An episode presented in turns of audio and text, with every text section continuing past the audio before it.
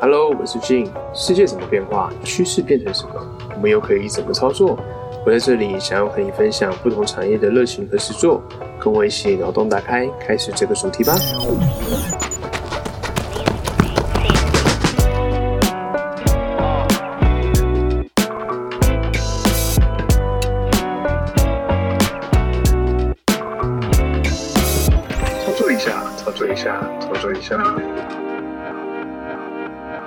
这集呢，我们的达人操作邀请到我们一位很厉害的跳舞老师，他叫安安，他来跟我们分享一下，说他关于跳舞的一些相关经历，还有包含啊，他可以接到很多商演的部分。他在跳舞的过程中有没有一些心路历程，跟大家可以做个分享？来，欢迎安安。Hello，大家好，我是安安。你好，辛苦了，早上还去排练，然后还来录音这样子哦。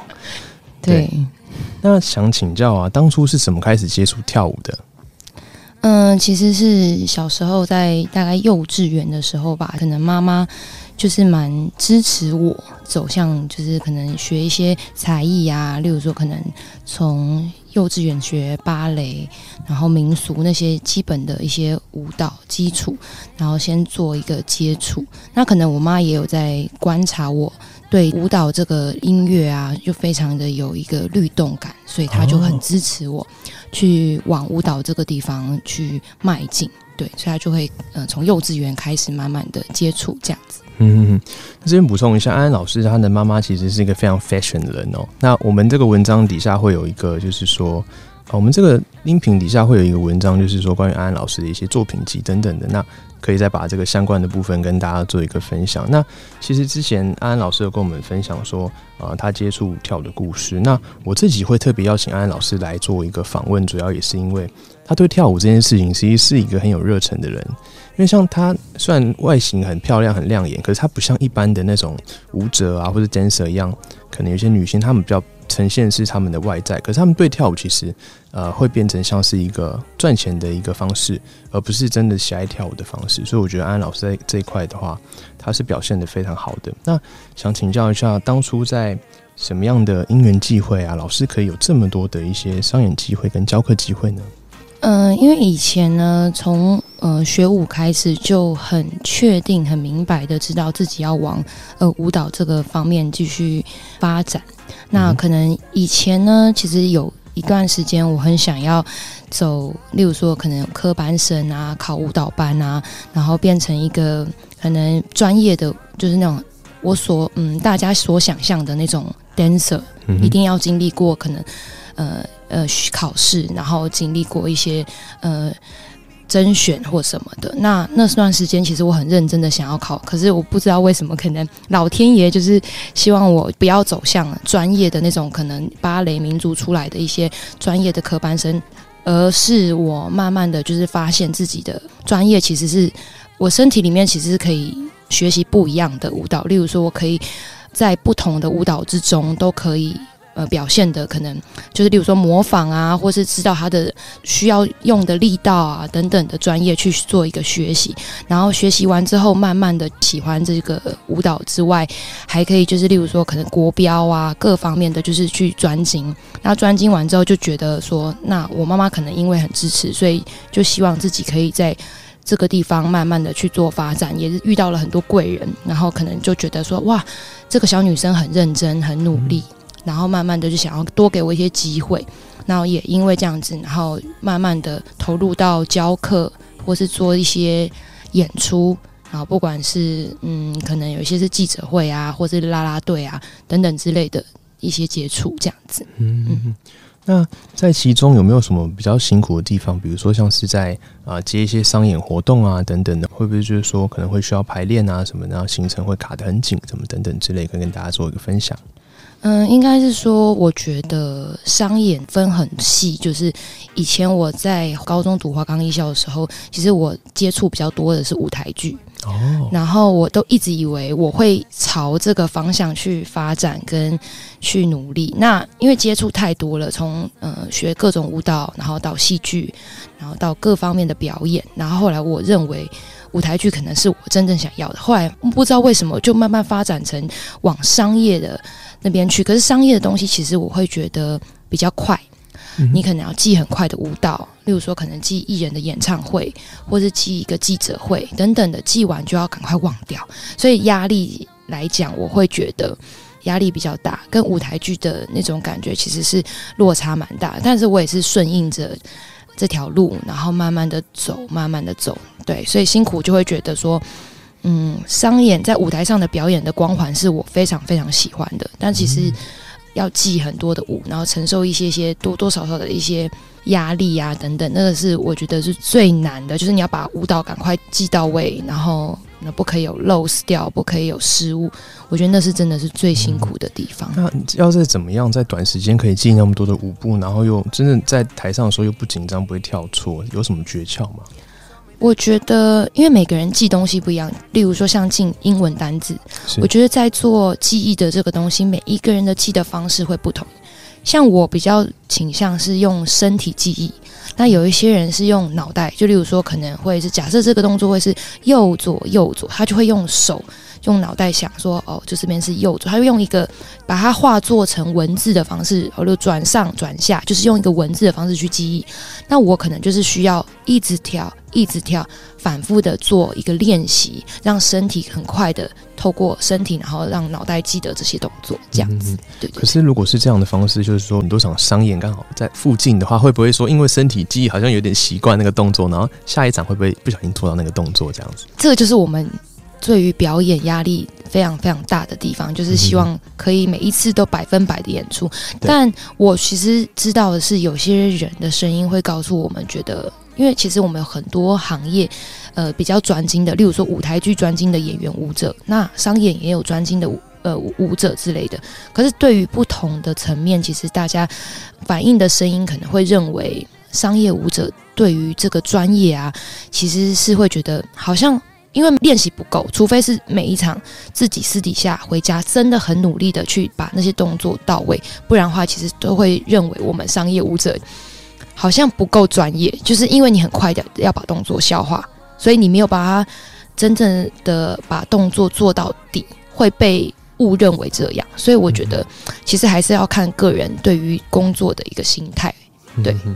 因为我会发觉，就是说有些女生可能她们是职业 dancer，可是她们就是外形很亮眼，嗯，对。可是因为有在跳舞的，他们觉得说你有没有认真在投入表演这个事情上，其实看得出来，对，包含力道的呈现，是对。那还有就是说，你走位的时候是不是有把走位当成是你跳舞的一部分，就这样走过去？对，这其实我们都看得出来，只是因为大家就会第一眼是看他们的外形。那可是他们跳舞的部分，就是动作有到位就好，可能其他细节那边可能就不会那么讲究，就是在一般的观点之下。但是如果你是真的有在跳舞的的话，你其实看得出来他们有用心这样子。对，那我觉得安安老师他在这个部分就呈现的很棒，他会很认真的看待每一场的演出，包含他在。陈医生跟我们做教学的时候，他好认真哦，他还会提前到，即使是这种团课，然后也不知道下一个学生会什么时候来，然后下一堂课他还会不会来都不知道，可是他还是很认真在备课、在准备，你知道吗？他提前的十五分钟去教室那边先练一下，哎哇，第一次看到这么认真的老师，所以真的必须要邀请他来跟我们分享一下他的热情，这样子哦。那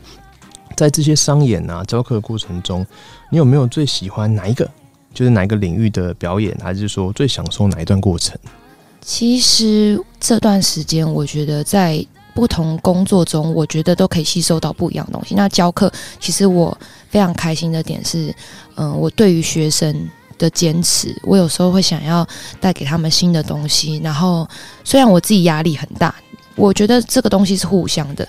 嗯，学生呈现的东西，然后包含自己可以累积在自己身体里面的东西，我会觉得，因为其实年龄对于我们舞者来说是非常大的打击。那我会觉得说，不管是什么状况下，一定要让自己保持在最好的状态。所以我觉得，其实教课的时候，就是学生给你的回应，那是你最。享受的，例如说，可能我们的后面都有 solo 嘛，对对，可以跟学生共享这支舞蹈，或者说最后可以被学生录下来，这件事情其实是我很享受，也是有一种好像游泳自己的舞台的感觉。然后，那商演的话，当然是会觉得说，如果我可以把这件事情做到好，然后要求自己，然后完成一个任务，其实对于爱表演。灯光的我来说，我觉得其实是一件非常开心，然后也非常享受。然后掌声嘛？对，最最喜欢的就是掌声。对，嗯，对，就是说在不管是说学生的一些 feedback，还是说你在商演的时候享受灯光舞台，然后享受这个掌声的过程中，其实老师都是很享受其中的过程这样子。对，那我觉得说在这个部分呢。后续，比如说他在那个我们完成一个课的时候，他都很愿意跟我们大家一起，就是说录个 solo 啊什么的，这样子很好的表现出他很 enjoy 这一块的感觉。所以我觉得这个也是非常难得的，因为像我们如果去外面上一些 MV 的课，老师可能一来。就可能就带你做个暖身，然后就是我们就要教 MV 的动作了。可是安老师他们一开始给我们带的会是一些基础律动，我最欣赏这个部分，因为我觉得说，呃，像我们自己跳舞的人，像我跳爬平好了，那我们就是会有习惯的身体记忆，可能就那些动作。可是我可以在这个陈一山的团课里面，我竟然可以学到一些基础律动不同的方式，包含可能有一些雷鬼的步伐啊，什么其他等等的。所以这个是我很享受上安老师课的时候。那想请教一下，关于之前有一些疫情嘛，我们总共有两三波。那在这个期间呢，会不会对职业舞者带来很多的影响？因为我们相信，就是说，如果疫情的话，我们实体活动就不会办嘛，那我们可能演出的机会也就没有那么多。那如果我们都是以跳舞这个来做为生的话，那是不是会有相关的影响？嗯，疫疫情那段时间，其实我觉得，因为我我有在教课。所以其实，在教学上面的课程虽然有停摆，但是说实在的，呃，我们还是有一些收益。但是我觉得，如果是纯舞者的话，对我相信大家知知道，一定要有舞台，我们才有演出，演出才有费用。所以其实对于如果是纯舞者来说，是真的非常辛苦。那我觉得在教学也因为有教学，有些老师我相信会转上线上，可能线上的教学那也是可以经营自己，然后收益。然后也因为疫情那段时间，我觉得其实因为疫情给大家有很多的不同的想法，例如说可能开始思考说，我们是不是有别的事情可以做，或者是说还有什么办法可以让自己可以被看见？我觉得这件事是蛮重要的。那也疫情那段时间，我就可能会想要拍抖音啊，或者是发一些。线动就是 I G 的线动，让更多人可能会因为 I G 然后认识你等等之类的。所以疫情的影响，我觉得当然是钱是最大的。我相信舞蹈这段时间没有舞台，然后没有钱，我觉得这真的是非常非常直接的一个状态。那我觉得热爱一件事情的时候，你会真的很难放下、放弃，你会一直很想要在这条路再找到。呃，更多的发展的可能。那当然，那时候刚好成吉思汗有馆长有一个线上的就是直播课程，对，有被邀请，所以那时候就可能每一周都还有去林口去去录那个有氧课程。所以我觉得，也因为疫情，可能大家都会想要再去，不管是运动方面或者是舞蹈方面去做一个努力。那我当然也也因为就是很谢谢馆长有看到我，所以就有被推荐这样子。所以我觉得疫情对于不止我们全职，应该是所有大家应该都是蛮大的影响。是是是，那包含之前安安有在接那个魔镜的那种庄森那边，对对，庄森那边那个也是。转型的一块嘛，因为疫情期间我们可以买那个魔镜，然后在家跟老师一起动一动，我觉得这也很棒。也就是说，像安老师他是很愿意就是在新的挑战之下去尝试一些新的方式，那为自己找到一些新的出路。那如果说像是一些传统的纯舞者的话，可能就会比较辛苦一点，因为安老师他有为自己创造一些多元的机会。像我们以前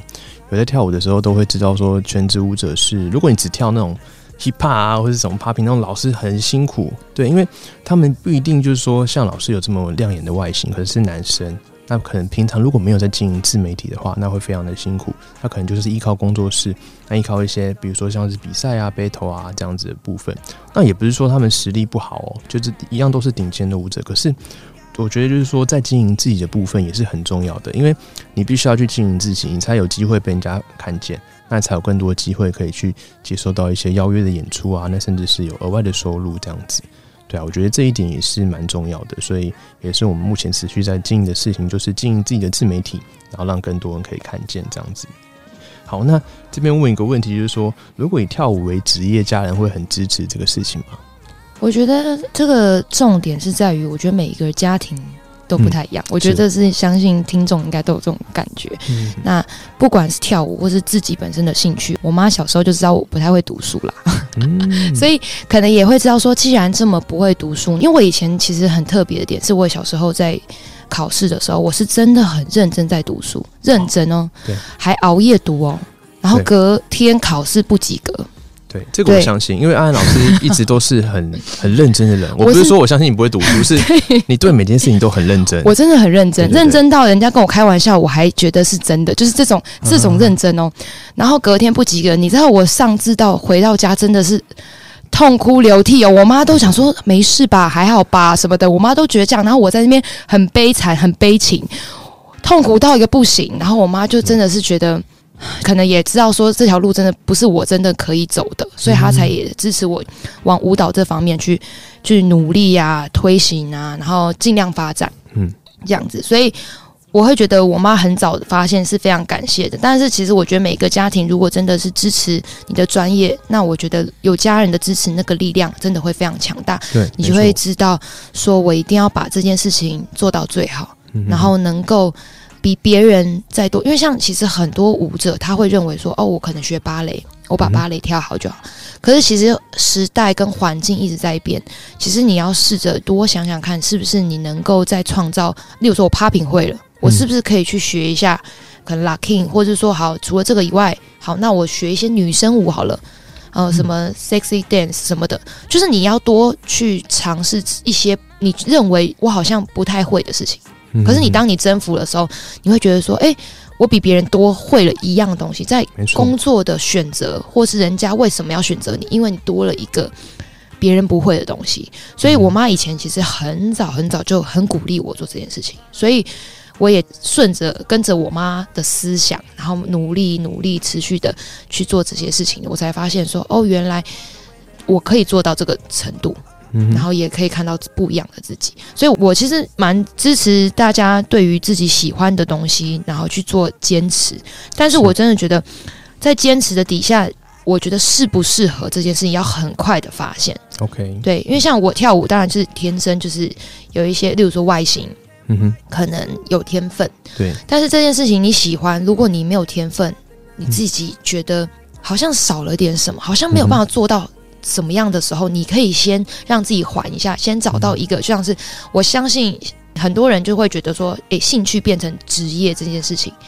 那你要跨过多少的困难？那也许你的经济就是第一个条件。那你是否是先稳定经济之后，你可以再持续的推行你的兴趣？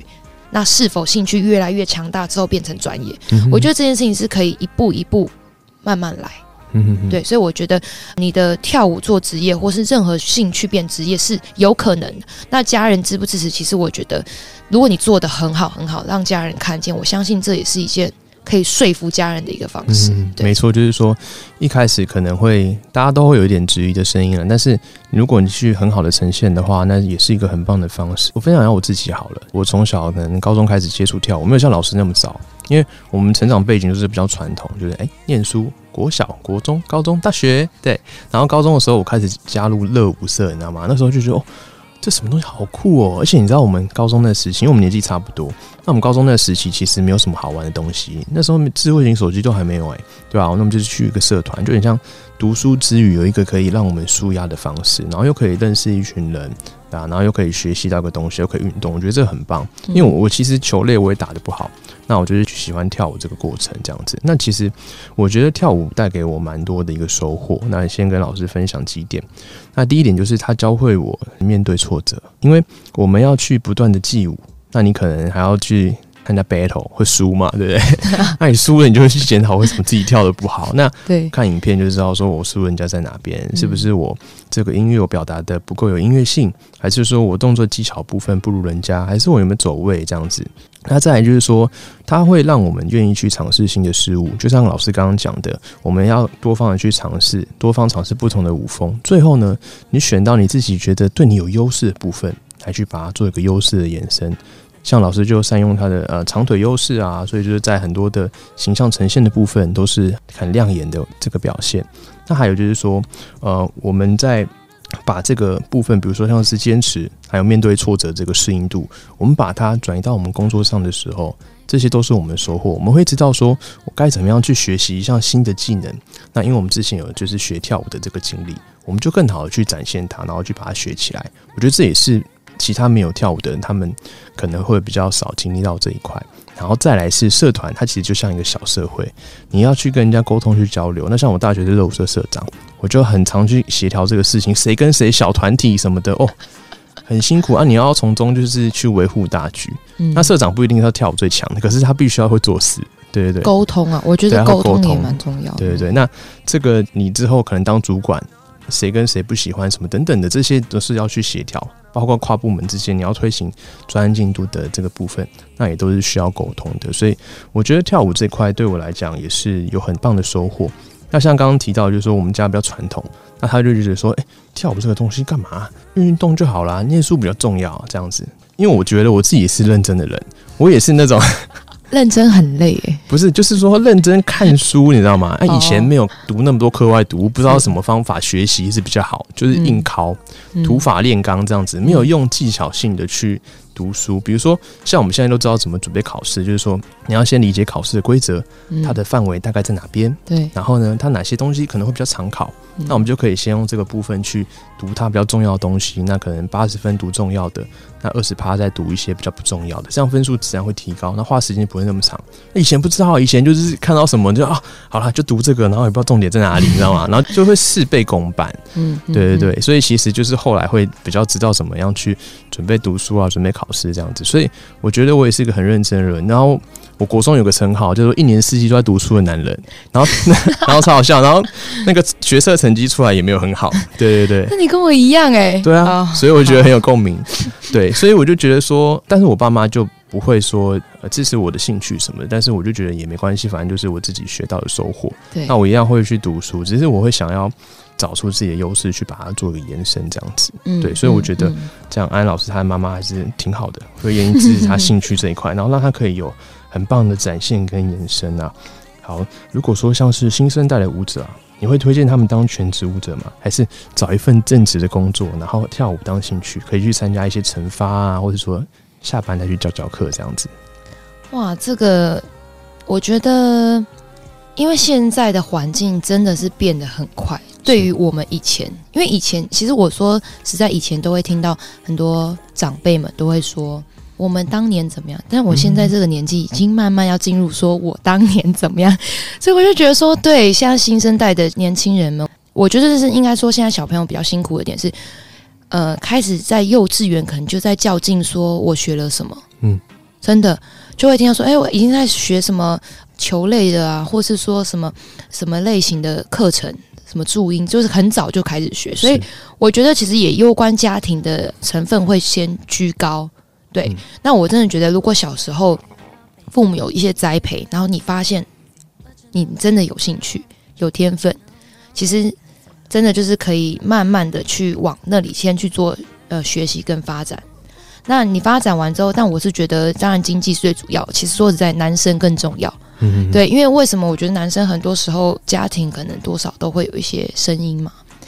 但还是觉得说大家还是真的先有一份比较稳定的工作，我觉得是我会觉得比较好。当然每个人有每个人的兴趣，因为我其实也听过，我之前跳国标有遇过我的舞伴，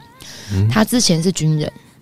哦，然后他后来跟我跳一跳，后来进入这个圈子是因为他年纪蛮长的，大概三十几岁，他才发现说他之后在跳国标、欸，哇，那很之后哎，而且他是当兵到，例如说可能有时候有休六日嘛，六日练舞，嗯。拼命练练那种十二个小时什么的，哇，所以我觉得说这个东西会认为说，其实觉得说几岁开始跳舞，几岁开始热爱一件事情都可以啊。嗯，对，所以是其实最主要是你什么时候发现你喜欢这个东西，不管是任何兴趣或是跳舞。对，那我觉得新生代的当然是先稳定经济，然后再来去推行你自己本身的兴趣或专业，嗯这样是最好的。对，我觉得这个方式其实是比较好的，因为你上班有一份正职的收入之后，你下班之后再去做你有兴趣的事情，你也不会那么有压力。那再来就是说，如果你呃工作跟兴趣结合在一起的话，有时候你不得不因为一些现实的考量而去做一些多的呈现，这样子。比如说呃，有些活动演出可能你没有那么有兴趣，可是为了生计，那你必须还是要去接它。那为了维持你的生计这样子，可是如果你有一份正职的工作的话，你就可以在就是下班之余就很放松。去做你想要做的事情，我就想要这样跳，我也没有要去比赛什么，我不用去经营我有没有名气，我就喜欢这样跳舞放松的感觉，那这个感觉就会不一样。因为我其实有认识很多舞者，就是从可能幼稚园啊，哇，妈妈支持跳科班那种芭蕾舞者出来，然后呃，国中也是舞蹈班，然后高中也是舞蹈班，大学也是舞蹈班，然后毕业后没有再跳舞了。对，也有这种，就是你一直在坚持这件事情，可是你其实在这个过程其实有辛苦啊，什么什么等等，但你知不知道你为什么要？做这件事情，我觉得这个过程其实自己要在学习的过程中去做思考。也许你现在正在学一个跳舞，但是可能是妈妈支持你，没有那么喜欢。但你在这个过程，你有没有慢慢的发掘它？你其实热爱或不热爱？嗯，对。就算你不热爱这件事情，你做了很久，你也许在某个 moment 你会离开它，这是有可能的。对，这个感觉就很像我现在没有像以前那么热爱跳舞的感觉，有点像，因为我找不到自己的舞台了。你会没有一个舞台可以去呈现你想要的东西，这样。不过当然也是我自己的其他一些规划了，就变成说跳舞不再是我的第一顺位，但是我还是很享受跳舞的时候，我享受听音乐，然后自己放松的时候，我享受我身体去呈现一些东西的时候，那都是我青春的回忆，这样子。真的。对啊，而且就是说。我觉得环境这个东西蛮重要的。如果你可以把你自己投身在一个可以继续维持你兴趣的一个环境里面，你自然会继续做这件事。那像刚刚安娜老师分享到，可能他朋友就是可能之前都是科班，可是他大学毕业之后就没有在跳舞，那可能也是因为环境转变了，所以他没有这样的一个舞台可以去持续的发挥这样子。不过我像之后我应该还是会想要去工作室上课，我想去学 locking，然后什么都想学，你知道吗？啊 时间就不够，想要的太多。对啊，就是要取舍优先顺序啦。对啊，那像刚刚提到，就是说包含在接一些商演啊，那包含去成吉思汗有教课啊，然后还有那个魔镜的部分有一些相关的一些呈现，那这个部分其实都是我们要努力去尝试一些新的事物，因为这样子我们才可以为自己创造机会。因为像以前我们可能拥有一项技能，我们就可以就是稳个十年，有没有？像公务员这样，像公务员现在也不是铁饭碗呐，对吧？就是很容易被取代。所以我觉得我们要可以适时的掌握趋势，有没有？然后去为自己创造更多价值，我觉得这点也是很重要的。那也是安安老师一直在经营的。因为像现在这个时代真的变得太快，对啊，包含 p a r k a s 可能两年前出了新的东西，那现在也是持续的在延伸。所以，我们现在就是呃持续在做一些新的媒体的事情，那包含声音经济学啊，那跟我们形象的部分的一些呈现，那可以做一个结合，这样子。对，那也是我希望可以呈现给大家的部分。那有时候会不会常常在想啊？我们跳舞还要跳多久？那我会一直以生活重心在放在跳舞这边吗？还是说之后会有规划一些转型的部分呢？嗯，我在疫情那段时间，我有想过说是不是要来开个什么教室之类的。就是我有想过，因为是健身的教室吗？还是跳舞教室？呃，应该算是共享空间那种。对，但就是还在那时候还在想说，疫疫情可能会。租金比较便宜啊，或者是说，哎，是不是应该要再往一个呃稳定的地方去做一个延伸之类的？就觉得自己跑课也跑了还蛮多年了，对啊，就会觉得一直不定性。对于我觉得，只要是舞蹈老师或是舞者。就是对于不定性这种东西，有时候是保持着没有安全感的。嗯，没错。所以我们就很希望可以有一个稳定的一个安全的一个地方，可以去做努力，然后可以看到一些成效。就是你可能是你做什么，你其实是有付出，然后你会看得到你做了哪些事情或什么的。那当然，这个舞蹈的部分，我会觉得。这么热爱到要停，真的是非常非常的难啊！嗯，但是我是觉得延伸可能就是因为我在教有氧，可能就会往瑜伽的方面去做一个学习，然后慢慢的就进修，然后再去做教学等等之类的，可能会慢慢的辗转到这个部分。那其实很多时候就是在在教学的时候，这也是一种累积嘛。那我觉得最主要是我为什么还在商演圈，或者是说在教学圈，一直很想要。拓展人脉，这也是我未来可能希望说，我开了教室，或是遇到了什么贵人，他可以给我一些资源。嗯，对，所以其实我，嗯，在这过程中还在努力的这个阶段，其实最主要是希望可以有这个因缘之下，可以做一些呃转换跑道也好啊，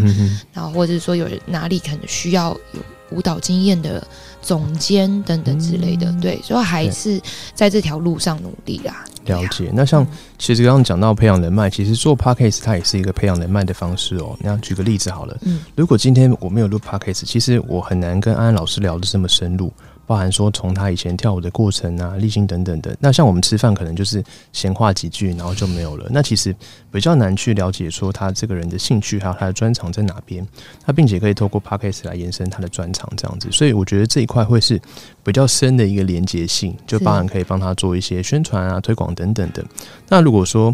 在这样的过程中，我自然就会在认识一些人，那包含甚至有 p a c k a g e 的人，他们会不同面向，那我就可以从其中啊去扩展说各种不同的人脉，那对我之后来讲也是一个蛮大的一个帮助，这样子。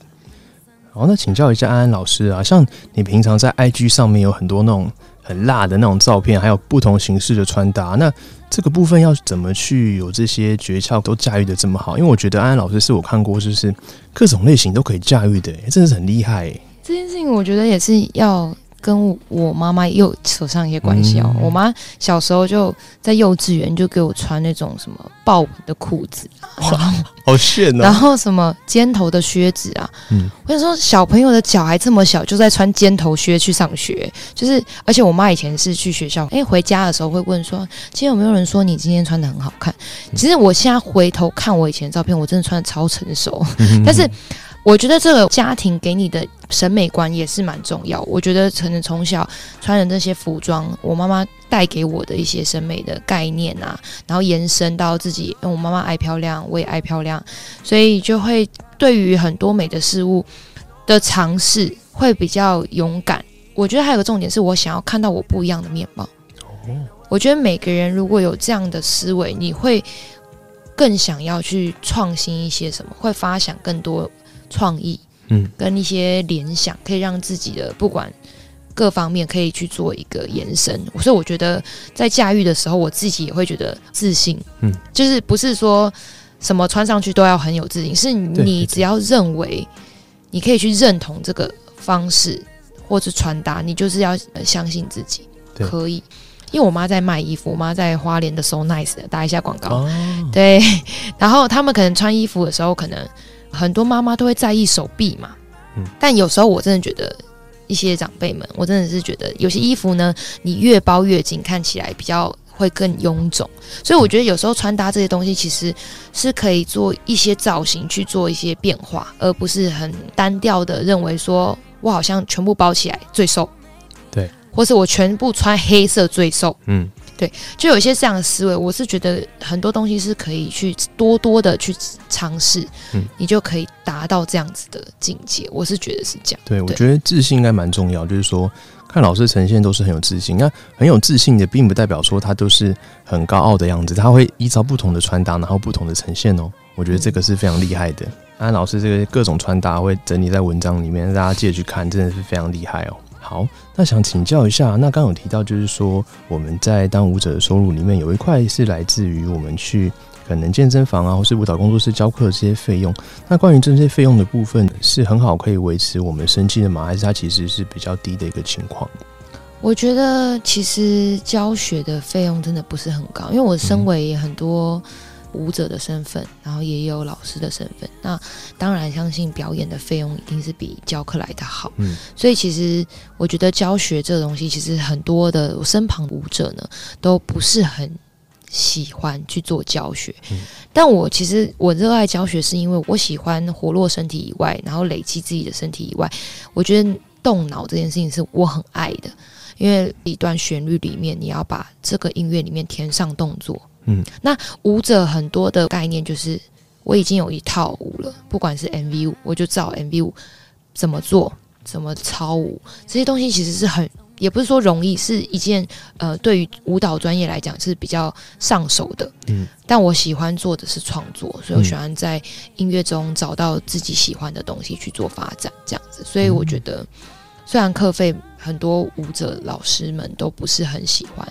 但是我也是因为这样子，我想要去坚持自己想坚持的，所以我还是很坚决的说，不管怎么样课费，我都还是要去坚持做到这件事情。这样嗯，这边我分享一下我的观点好了，因为像我们那个陈迪山的新庄嘛，那其实安老师住的地方离我们那里很远哦。对啊，那其实他还愿意来这边教我们是很不容易的事情。但是我觉得有时候换个角度想呢，也因为。就是安老师愿意去持续这个事情，我们才可以看到不同面向他，而且他才可以有更多的机会被其他东西看到。比如说像是刚刚提到的的等级三，后续还有一些合作的方式。那也是因为你必须就是有在这边做教课，才有这些机会可以延伸出来。那如果说你一开始可能就拒绝到这些机会，只因为说他的钱比较少，那你可能就会少一些机会发展的可能性。这样子是对啊，我觉得是这样。那像在老师跟舞者之间，你会比较希望大家用什么样的称呼来称呼你？因为我觉得我以前在小时候在接表演的时候，我都会认为我不太在乎称呼。以前小时候，我很想努力在这个地方发光发热，就是这么简单的一个思维。然后到越来越长，越来越长之后，我发现如果没有教学这个东西去累积自己，然后你的称呼不是老师的话，我会觉得有点可惜。因为有时候在长辈面前，或者在很多时候你需要把自己推出来的时候，你是谁？我觉得你是谁这件事情，其实是我自己会有时候会去自问自答的一个部分。我觉得如果是一个老师的话，跟大家讲说：“哎，大家好，我是安安老师。”嗯，就是你会知道说：“哦，原来你是有一个支撑，你在做些什么。”你是一个有来历或是有故事背景的人，我会觉得这个东西才会是对我来说是比较扎实、比较实在的。所以我当然希望可以用老师的方式，可以再继续的去做一个在舞蹈这一块去做努力，这样。嗯，对，了解。对啊，像是这个部分，我觉得像舞蹈圈，它其实蛮尊重这个前辈啊、什么晚辈这样子一个。辈分伦理啦，对吧？像以前在学跳舞的时候，就是我们要很尊敬老师，对对对，然后不能跟老师问这个音乐是什么名字这样子。有以前哦，以前因为。其实跳舞，我们在学跳的时候，以前并没有很多的串流，什么 Spotify 啊、YouTube 那时候还没出来。对，如果你找到一首歌的好听的歌，你可以兴奋好久，你知道吗？因为我们的资源很难取得，就是高中的时候，对啊。然后你你不可能就是说，老师放完一首歌之后，你又给老师一个瞬间点，哎，老师这个音乐给我，我喜欢这个，不可以这样子，对，这样没有礼貌，对。而且这个会变成说，以前我们在学跳舞的环境中啊，会觉得说对自己有时候会没有自信，会觉得说，呃，我跳舞可能没有跳个十几年，那我是不是就不能去外面教课？这样子会有这样的一个限制存在。我觉得这个东西其实有时候其实也是看第一个自信，嗯，然后对于其实你热爱一件事情的时候。你会很认真的去钻研这个舞蹈。我说实在，就是很多人都说跳舞的人会活在自己的世界里。嗯，这种东西其实是一件对我而言是称赞，因为你有时候可能在镜子前面，你听着音乐去发展你身体的可能。这个东西其实是在找到你自己的专业。例如说，你喜欢跳 locking，那你把 locking 跳到你自己的风格，跟别人不一样，独树一格。然后你比赛的时候，你可能就会得名。我觉得这东西其实最主要，我会觉得。舞蹈这一块就是要用这种方式去做一个推行，对我觉得才会找到那种比较亮的一个地方。对对对，我觉得这这是蛮重要的。对。对啊，那后来我想想，其实有个概念就是说，啊，假设如果你今天这个人他只是想要学一点基础的东西，那其实我们现在的一些知识其实也可以去教一些基础的人。那并不是说他一定要很厉害，他想要去参加世界级的 battle 这样子，那可能就是需要更进阶的老师来教他这一块的，会遇到一些什么经历问题。所以我觉得自信，其实我觉得自信，然后自己去练习做累积，这个东西就是都可以去做一个教学。我觉得也不要说教学啦，嗯，切磋也可以啊。因为其实有时候我说实在的，有时候教课的老师他的资深程度，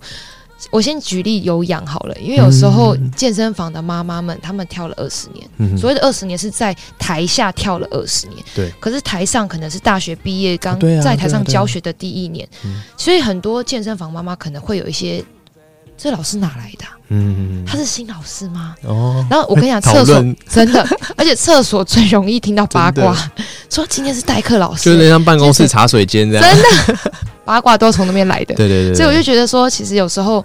就是因为这样子，所以我觉得有时候可能学生的一个心态啊，就是也许看这老师很菜，可能我跳的比你还久诶，你是哪里来的这种心态？我觉得有时候其实学生跟老师是可以做一个切磋的，不是说好像老师就一定是要尊师重道，但是我觉得老师有时候给的东西可能是你身体里面没有的，对，没错，你们不是你擅长的那个东西，就是可以称作哦，他就是我老师。对，学生之间也可以有称作老师啊，因为他真的就是比你。比你厉害，比你资深，或者他懂得比你多。对，我觉得这这这其实没有很界定的。对啊，应该说我们要去习惯看人家的优点去做学习啦，就不一定说要钻研人家。哎，这个老师怎么这个地方好像跟我之前老师教的东西那个方式不太一样？我们不要去执着这一点，是我们要想办法去发现说老师的优点，那这样子透过他的优点，然后我们学起来就变成我们的东西，这样子。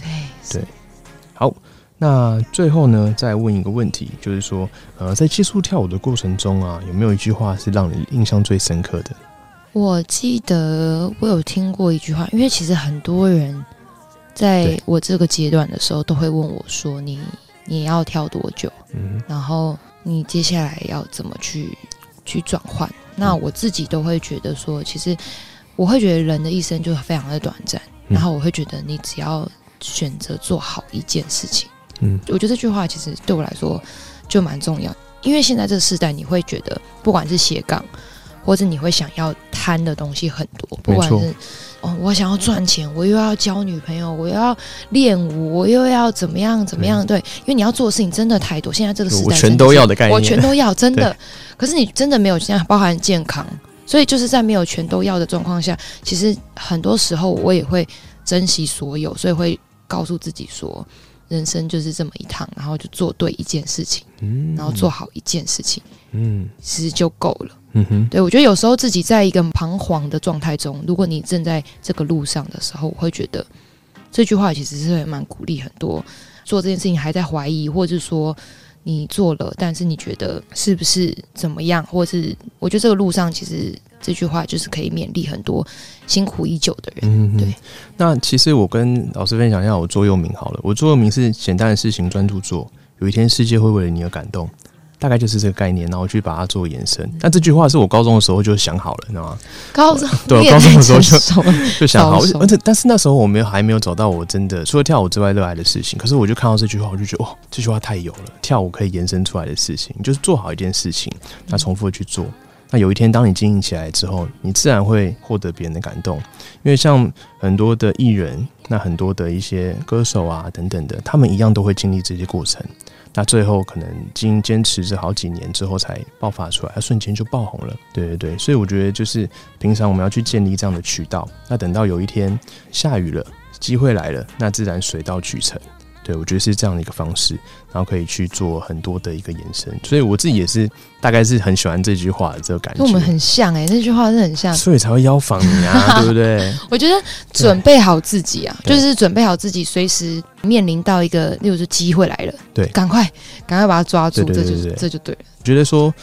努力只是取得一件新的挑战事情的一个门票，但是你必须要去有那个门票，你才有机会去做更多的事情，这样子。所以我觉得随时准备好自己是很重要的，包含安老师平常经营自己的 IG 啊、自媒体等等的，我觉得这块也是都非常重要的一个部分。好的，那我们这集的操作一下就大概录到这边。那如果说之后有想要听我们分享呃什么样类型的书啊，或者说邀访什么样类型的来宾，那也都欢迎在我们的留言处来跟我们做一个分享。那也欢迎给我们五星好评哦，谢谢大家。